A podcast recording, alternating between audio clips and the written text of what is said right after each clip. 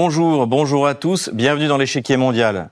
Depuis son accession au statut d'héritier de la couronne saoudienne, Mohamed Ben Salman s'est lancé dans une série de réformes dans les domaines intérieurs et extérieurs. Quelles sont les ambitions du prince héritier pour son pays? C'est ce que nous allons voir dans cette émission.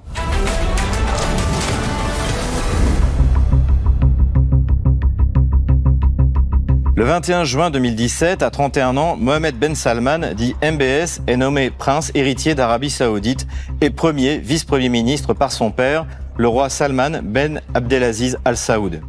Il devient rapidement évident que ses ambitions pour son pays dépassent la simple continuation de la politique menée par la monarchie depuis le pacte de Quincy, signé le 14 février 1945. Ce pacte entre Roosevelt et le fondateur de l'Arabie saoudite, le roi Abdelaziz Al Saoud, est censé avoir posé les fondements de la relation américano-saoudienne que l'on peut résumer ainsi protection militaire américaine du royaume contre accès pour les compagnies pétrolières aux richesses du sous-sol saoudien. Cette relation déséquilibrée ne semble pas satisfaire le jeune prince qui s'est lancé dans une manœuvre d'ajustement de la politique étrangère saoudienne, non seulement avec Washington, mais avec tous les partenaires potentiels du royaume. Parallèlement à cela, MBS mène une politique intérieure, elle aussi ambitieuse, qui pourrait changer en profondeur l'Arabie saoudite.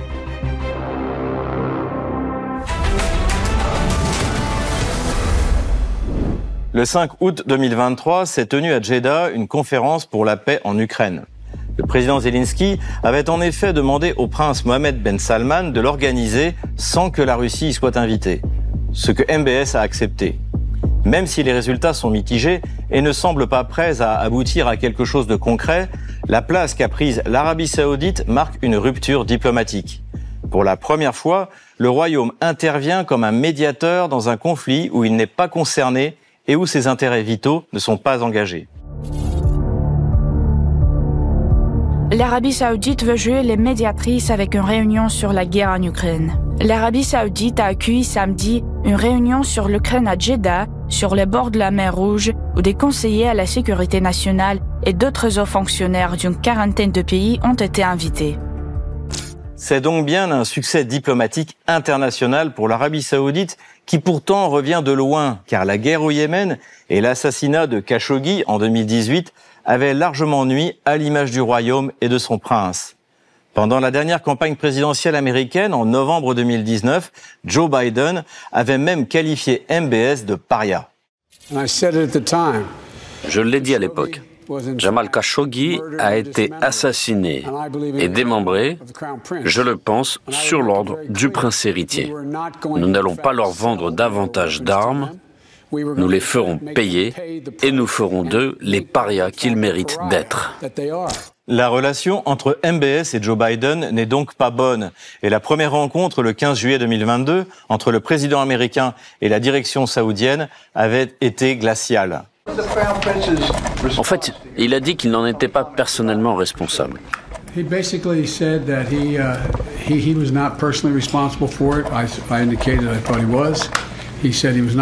J'ai précisé que je pensais qu'il l'était. Il a dit qu'il n'en était pas personnellement responsable et qu'il avait pris des mesures contre ceux qui en étaient responsables. Et puis je me suis mis à parler plus de l'opinion dans les autres pays sur le fait d'empêcher toute forme d'opposition ou de critique, ce qui est pour moi une violation des droits de l'homme. Pour autant, la relation est loin d'être rompue car les deux puissances sont interdépendantes. Washington a non seulement besoin du pétrole saoudien, mais aussi de sa puissance financière, notamment de son fonds d'investissement qui pèse quelques 700 milliards de dollars et qui ambitionne d'atteindre les 2000 milliards de dollars. De l'autre côté, l'armée saoudienne est équipée dans sa grande majorité avec des matériels achetés aux États-Unis qui doivent fournir les pièces détachées et la maintenance. Donald Trump, alors président des États-Unis, était venu conclure de nouvelles ventes d'armes le 20 mars 2018. Nous sommes devenus de très bons amis au cours d'une période assez courte. Je suis allé en Arabie saoudite en mai et nous sommes en train de rapporter des centaines de milliards de dollars aux États-Unis. Et eux, et nous comprenons que certaines choses qui ont été approuvées sont actuellement en construction et seront livrées à l'Arabie saoudite très bientôt. C'est pour leur protection. Si vous regardez en termes de dollars, 3 milliards de dollars, 533 millions de dollars, 525 millions de dollars. Ce sont des broutilles pour vous, n'est-ce pas? Plus récemment, les médias ont évoqué un virage possible de la politique saoudienne à la demande de Washington.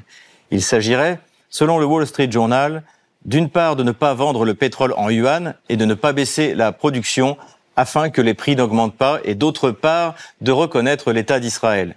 En échange, Riyad aurait demandé des garanties pour les Palestiniens et une coopération dans le nucléaire civil accrue.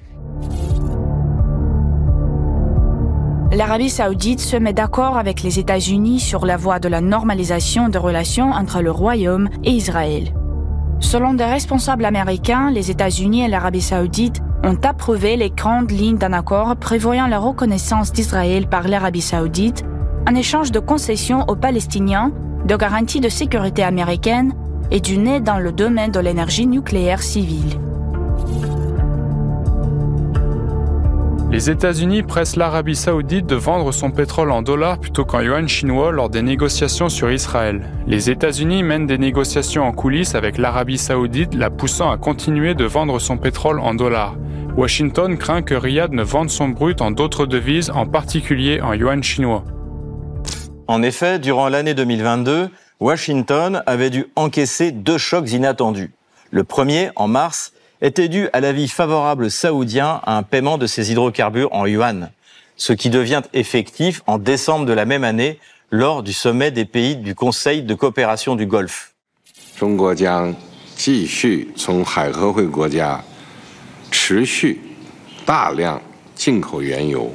La Chine continuera d'importer de grandes quantités de pétrole brut des pays membres du CCG, d'augmenter les importations de gaz naturel liquéfié de renforcer l'exploitation de gisements de pétrole et de gaz, ainsi que la coopération dans le domaine des services d'ingénierie, du stockage, du transport et du traitement du pétrole. Nous continuerons à utiliser pleinement la plateforme de commerce de pétrole et de gaz qu'est Shanghai pour effectuer les transactions en yuan en matière de négoce de pétrole et de gaz, et nous ne cesserons pas de renforcer la coopération dans le domaine des technologies énergétiques propres et à faible émission de carbone, telles que l'hydrogène, l'éolien, les réseaux photovoltaïques et la coopération dans la production locale de nouveaux équipements électriques. Le second, en juillet, était l'annonce de la réduction de la production de pétrole par l'Arabie saoudite et la Russie au moment où l'Occident essayait de réduire les revenus pétroliers de Moscou en mettant un cap sur les prix. L'effet produit est allé totalement à l'inverse des espoirs occidentaux. L'Arabie saoudite s'aligne encore sur la Russie aux grandes dames des USA. Les réductions de production de l'Arabie saoudite et de la Russie auront donc un impact significatif sur l'approvisionnement en pétrole et pourraient potentiellement affecter les prix à la pompe aux États-Unis. Les décisions prises par ces deux pays ont un impact majeur sur la stabilité du marché pétrolier et peuvent influencer les relations internationales dans ce domaine. La carte que joue désormais MBS porte un nom, c'est la multipolarité. Même si Riyad souhaite conserver de bonnes relations avec Washington, cette nouvelle approche des relations internationales ne sera pas remise en cause. L'Arabie saoudite fait officiellement partie des 23 pays qui souhaitent rejoindre les BRICS. BRICS et Arabie saoudite, une perspective prometteuse. Le Royaume saoudien a rejoint le groupe des BRICS comme observateur et initié la procédure d'adhésion au groupe. Le blog veut s'étendre et le premier pays à présenter sa candidature à l'adhésion a été une grande puissance régionale au Moyen-Orient, l'Arabie saoudite.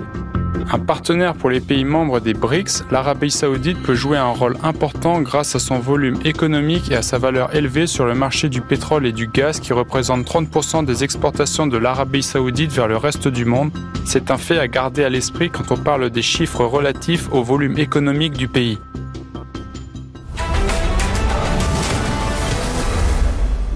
Ces dix dernières années, l'Arabie saoudite a été impliquée directement ou indirectement dans deux conflits majeurs en Syrie et au Yémen. Ces deux conflits se sont déroulés sur fond de rivalité entre elle et les deux autres grandes puissances musulmanes, turques et iraniennes. Les résultats obtenus dans les deux cas n'ont pas été à l'avantage de Riyad, qui a su finalement adapter sa politique étrangère avec réalisme. Le problème syrien s'est réglé avec la réintégration de Damas dans la Ligue arabe. Nous sommes heureux de voir son Excellence le président Bachar al-Assad parmi nous, de constater que la Ligue arabe a décidé de faire revenir les délégations syriennes aux réunions du Conseil de la Ligue. Cette décision contribuera, comme nous l'espérons, à la stabilité en Syrie et au retour à la vie normale. Nous attendons également que, grâce à cela, la Syrie reprenne son rôle dans le monde arabe au profit du peuple syrien et soutienne nos aspirations à un avenir meilleur pour nous tous et pour notre région. L'Arabie saoudite mobilise tous ses efforts pour trouver des solutions aux problèmes du monde arabe et nous nous efforçons également de d'aider les parties au conflit yéménite à trouver une solution politique. En ce qui concerne le Soudan, notre espoir est que le principe du dialogue soit à la base pour préserver l'unité du pays, la sécurité du peuple et du patrimoine national. Dans ce contexte, l'Arabie saoudite salue la signature de l'accord de Jeddah par toutes les parties au conflit. La solution au problème yéménite est passée quant à elle par un rapprochement saoudo-iranien grâce notamment à la médiation chinoise ces deux pays occupant une place stratégique sur les nouvelles routes de la soie. Je pense que cet accord envoie un message très clair au monde entier. Tout d'abord, il n'y a pas que l'Ukraine comme problème dans le monde. Il existe également beaucoup de questions liées à la paix et à la qualité de vie des gens qui doivent attirer l'attention de toutes les parties et que les parties concernées doivent régler comme il convient en temps et en heure. Deuxième message, aussi compliqué et urgent que soit le problème, tant que nous nous trouvons à la table des négociations dans un esprit de respect mutuel et que nous tenons un dialogue équitable, nous serons certainement capables de trouver une solution gagnant-gagnant. Troisième message, le Moyen-Orient, c'est le Moyen-Orient des peuples du Moyen-Orient et le destin du Moyen-Orient doit être entre les mains des peuples du Moyen-Orient. Une fois ce rapprochement entre les deux puissances acté, il n'a pas fallu longtemps pour que la guerre au Yémen entre dans une phase d'apaisement. L'ambassadeur d'Arabie saoudite au Yémen signe un accord qui entérine la paix et finance à hauteur d'1,2 milliard de dollars l'aide au Yémen pour la reconstruction. Nous avons signé cet accord aujourd'hui pour aider le gouvernement yéménite ainsi que pour aider tous les Yéménites. En outre, cela contribuera à la poursuite de la désescalade entre toutes les parties yéménites à l'intérieur du Yémen. Nous continuerons de parler aux outils et au gouvernement du Yémen pour ramener la paix et la stabilité au Yémen. Il n'y a pas que sur la scène internationale que le prince Mohamed Ben Salman innove, mais également dans sa politique nationale. Les pays occidentaux sont toujours très critiques vis-à-vis de la politique intérieure rigoriste saoudienne. Les reproches sont le fait le plus souvent des ONG et concernent majoritairement les droits des femmes. Pourtant, depuis 2016, MBS a lancé toute une série de réformes qui semblent aller dans le bon sens, ce que reconnaît d'ailleurs le journal Le Monde en avril 2023. En Arabie saoudite, le bond en avant des femmes. Mixité dans les lieux publics, autorisation d'étudier, de conduire, de voyager et de travailler sans validation d'un tuteur, les Saoudiennes ont gagné de nombreuses libertés. Depuis le lancement en avril 2016 du plan de réforme Vision 2030 sous l'impulsion de Mohamed Ben Salman, la société saoudienne vit au rythme des changements imposés par le pouvoir pour sortir le royaume de la dépendance aux hydrocarbures et desserrer l'étau ultra rigoriste du clergé wahhabite sur la société. En effet, l'autre grand chantier de politique intérieure pour le jeune prince héritier est la sortie de la dépendance de rentes pétrolières. Pour cela, le partenaire le plus efficace est la Chine. Les ambitions économiques chinoises, un énorme attrait pour l'Arabie saoudite. Un indice du changement de l'équilibre des pouvoirs au Moyen-Orient a été visible lors du sommet économique arabo-chinois de deux jours qui s'est tenu cette semaine à Riyad, la capitale saoudienne, où la Chine et le Royaume ont annoncé des contraintes d'investissement d'une valeur de 10 milliards de dollars. 30 accords ont été signés dans de nombreux secteurs, notamment les technologies, les énergies renouvelables, l'agriculture, l'immobilier, les mines, le tourisme et la santé publique. C'est notamment à Pékin que Riyad a confié son projet pharaonique de ville intelligente Neom. une entreprise chinoise entame les travaux sur les tours de Neom. Le projet Neom prévoit la construction d'une série de tours miroirs interconnectés le long de The Line qui s'étend vers l'intérieur du pays depuis la côte nord-ouest de l'Arabie saoudite jusqu'à la ville de Dabouk. Les plans prévoient la construction de deux lignes de tour des deux côtés d'un couloir d'infrastructure de 170 km de long qui constitue l'épine dorsale du développement de The Line. Ce projet est le plus spectaculaire, mais il est loin d'être le seul dans lequel Pékin a l'intention d'investir massivement. Le rôle de la Chine dans le développement futur de l'Arabie saoudite n'ira qu'en augmentant. Et ce n'est là qu'un des nombreux projets dans lesquels Pékin a l'intention d'investir massivement. Pour aller plus loin dans notre analyse de l'ambitieuse politique du prince Mohamed Ben Salman, je reçois Roland Lombardi, historien, géopolitologue, directeur général du CEMO et rédacteur en chef du média Le Dialogue et auteur de Poutine d'Arabie. Bonjour Roland Lombardi. Bonjour. Pouvez-vous nous décrire l'état de la relation américano-saoudienne? À quel point a-t-elle souffert de l'affaire Khashoggi? Alors c'est une vieille relation, hein, date de 1945, exactement du 14 février 1945, et de ce qu'on a appelé du pacte de Quincy, qui est un accord entre Roosevelt et le fondateur, euh, le fondateur de la dynastie des Saoud, euh, Ibn Saoud, qui à l'époque euh, était un pacte non écrit, euh, mais qui reposait sur une sur la sur une entente euh, au sujet de la protection du royaume du royaume et surtout de la famille des Saouds par les États-Unis en échange de de d'avantages et de la priorité sur l'exploitation des ressources pétrolières immenses ressources pétrolières euh, que l'on commençait à découvrir à l'époque. Cette alliance elle a, perduré euh, jusqu'à alors pour aller très vite jusqu'à jusqu'à euh, jusqu'à Obama on va dire.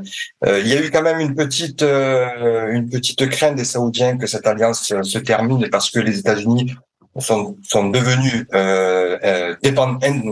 totalement totalement indépendants par rapport au, pétrole du Golfe avec les découvertes du, du, gaz de schiste et leur exploitation.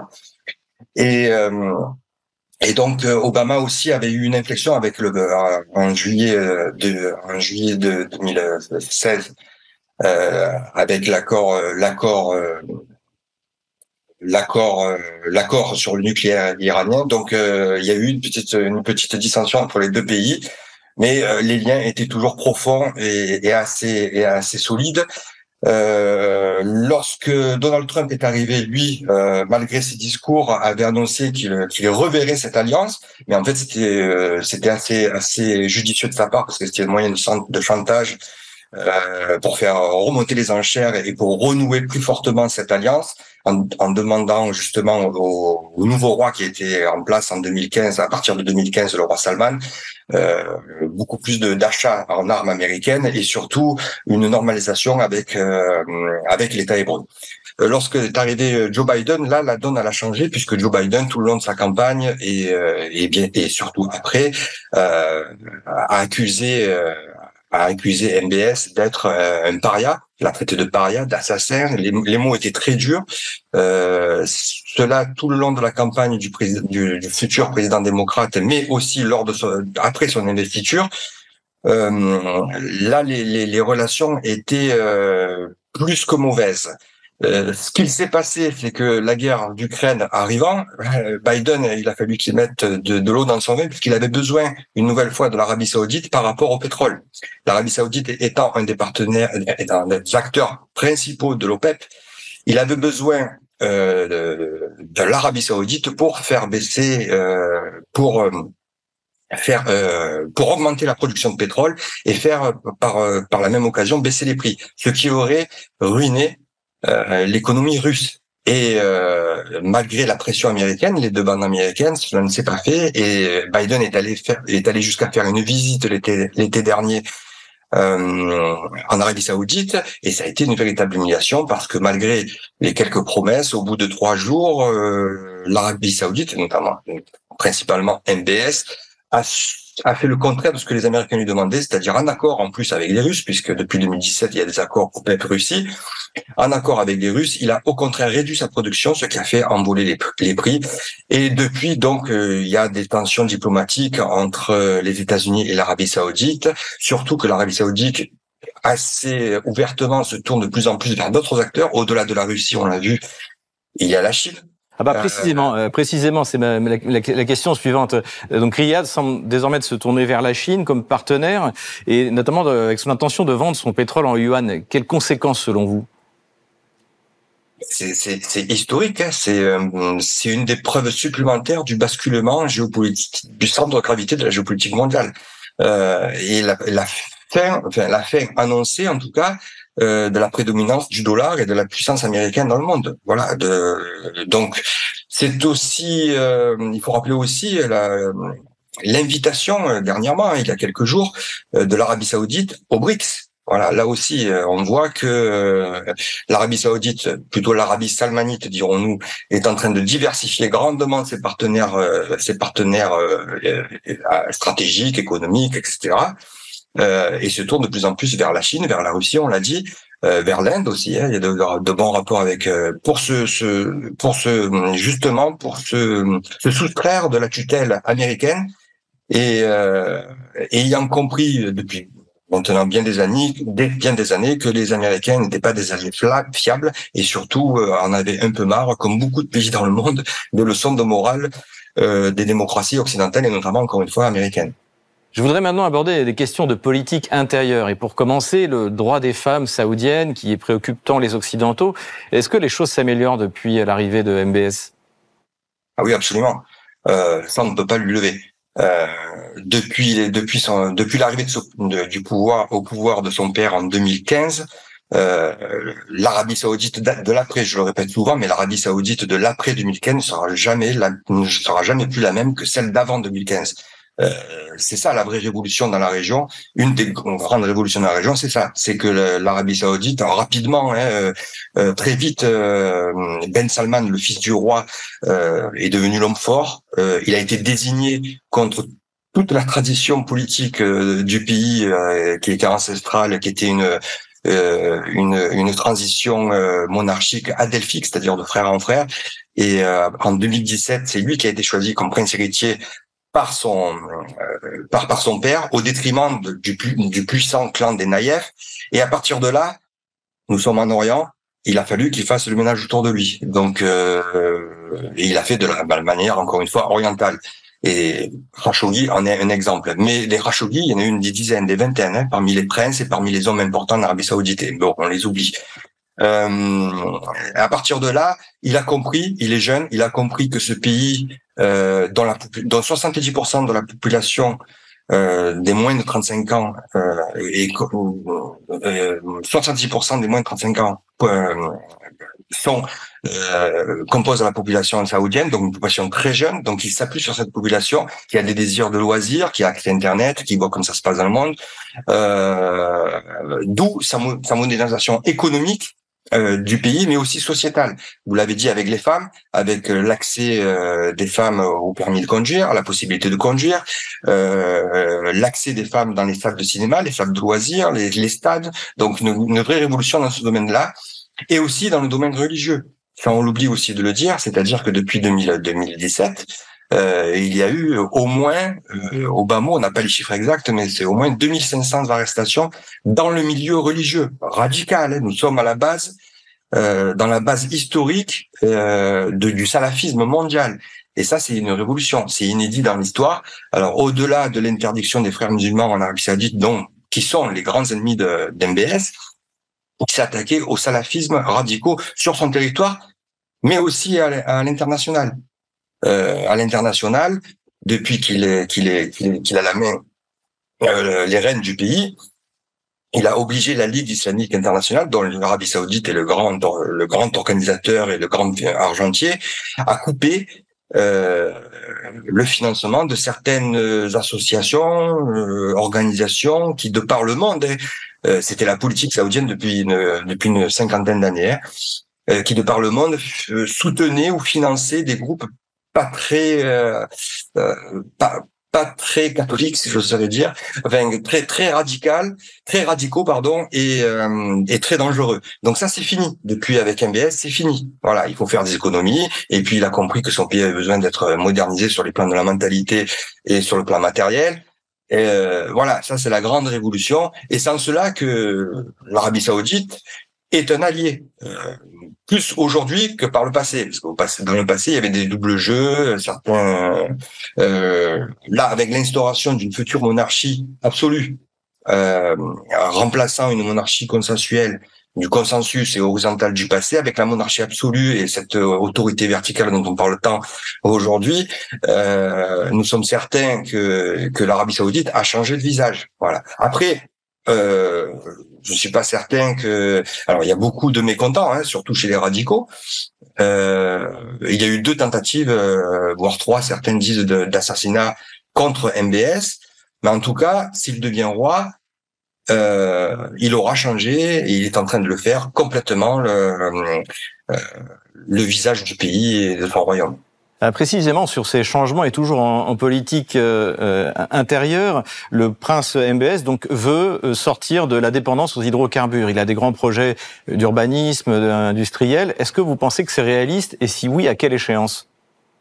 En tout cas, il en a la volonté. Je ne dis pas que ça sera que c'est facile, que ça sera facile, mais en tout cas, il en a la volonté et euh, c'est pour son c'est pour son propre intérêt aussi, hein, pour assurer la stabilité future du royaume euh, et, la prospérité surtout après euh, après l'ère du pétrole. Eh bien, ce sera le mot de la fin. Merci Roland Lombardi. Merci à vous. Je rappelle que vous êtes historien, géopolitologue, spécialiste du monde arabe et auteur de Poutine d'Arabie. Comme d'habitude, on termine notre émission avec vos questions que vous nous posez sur les réseaux sociaux, Telegram ou Odyssée, avec le hashtag échiquier mondial RT en français. Marc nous a envoyé sa question.